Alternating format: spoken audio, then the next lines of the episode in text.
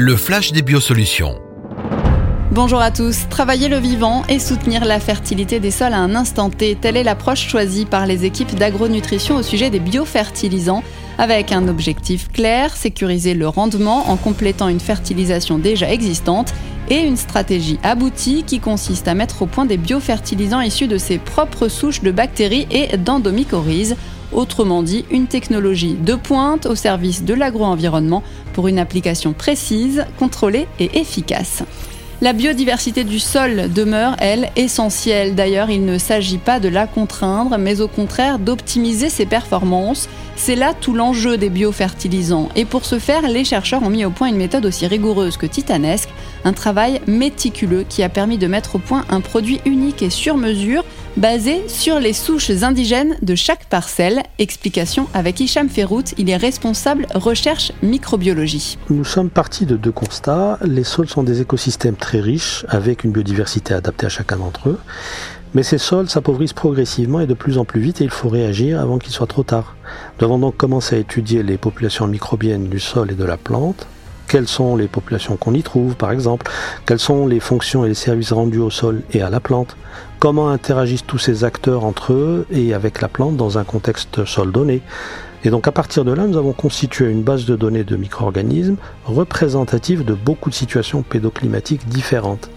Ensuite, nous avons développé des associations microbiennes adaptées au plus grand nombre de situations agronomiques possibles, en maximisant les services rendus à l'agriculteur. Nous sommes en fait juste inspirés de ce que la nature a développé au cours de millions d'années d'évolution. Merci Hicham. Il faut préciser que ces recherches dont vous parlez, elles ont été effectuées au laboratoire biotechnologie du sol à La Beige, en Haute-Garonne, et on mesure à quel point Sol Active Service a été précieux dans l'élaboration de nouvelles stratégies pour isoler des souches efficientes stratégie qui se révèle à l'usage extrêmement efficace puisque très ciblée dans la fixation de l'azote, dans la solubilisation du phosphore ou encore dans la fixation du fer, entre autres.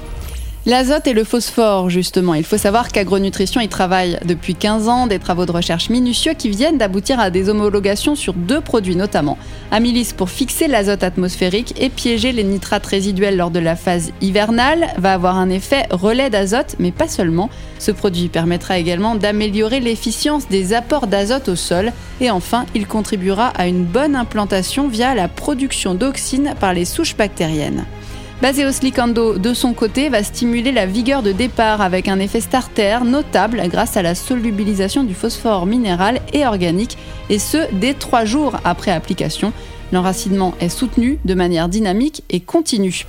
Ces deux nouveaux biofertilisants ont été conçus à partir de bactéries à fort potentiel présentes dans la grande majorité des sols. Il s'agit une fois de plus de sécuriser le rendement tout en optimisant l'efficacité de chaque activateur de sol L'avantage étant que ces nouveaux produits s'adaptent à un maximum de situations, température, pH et type de sol. C'est la fin de ce flash des biosolutions. Merci de l'avoir suivi. Vous venez d'écouter le flash des biosolutions, un podcast proposé par Agronutrition pour ne rien rater des innovations et des techniques qui feront l'agriculture de demain. Un podcast que vous pouvez liker, partager ou commenter. Rendez-vous au prochain épisode.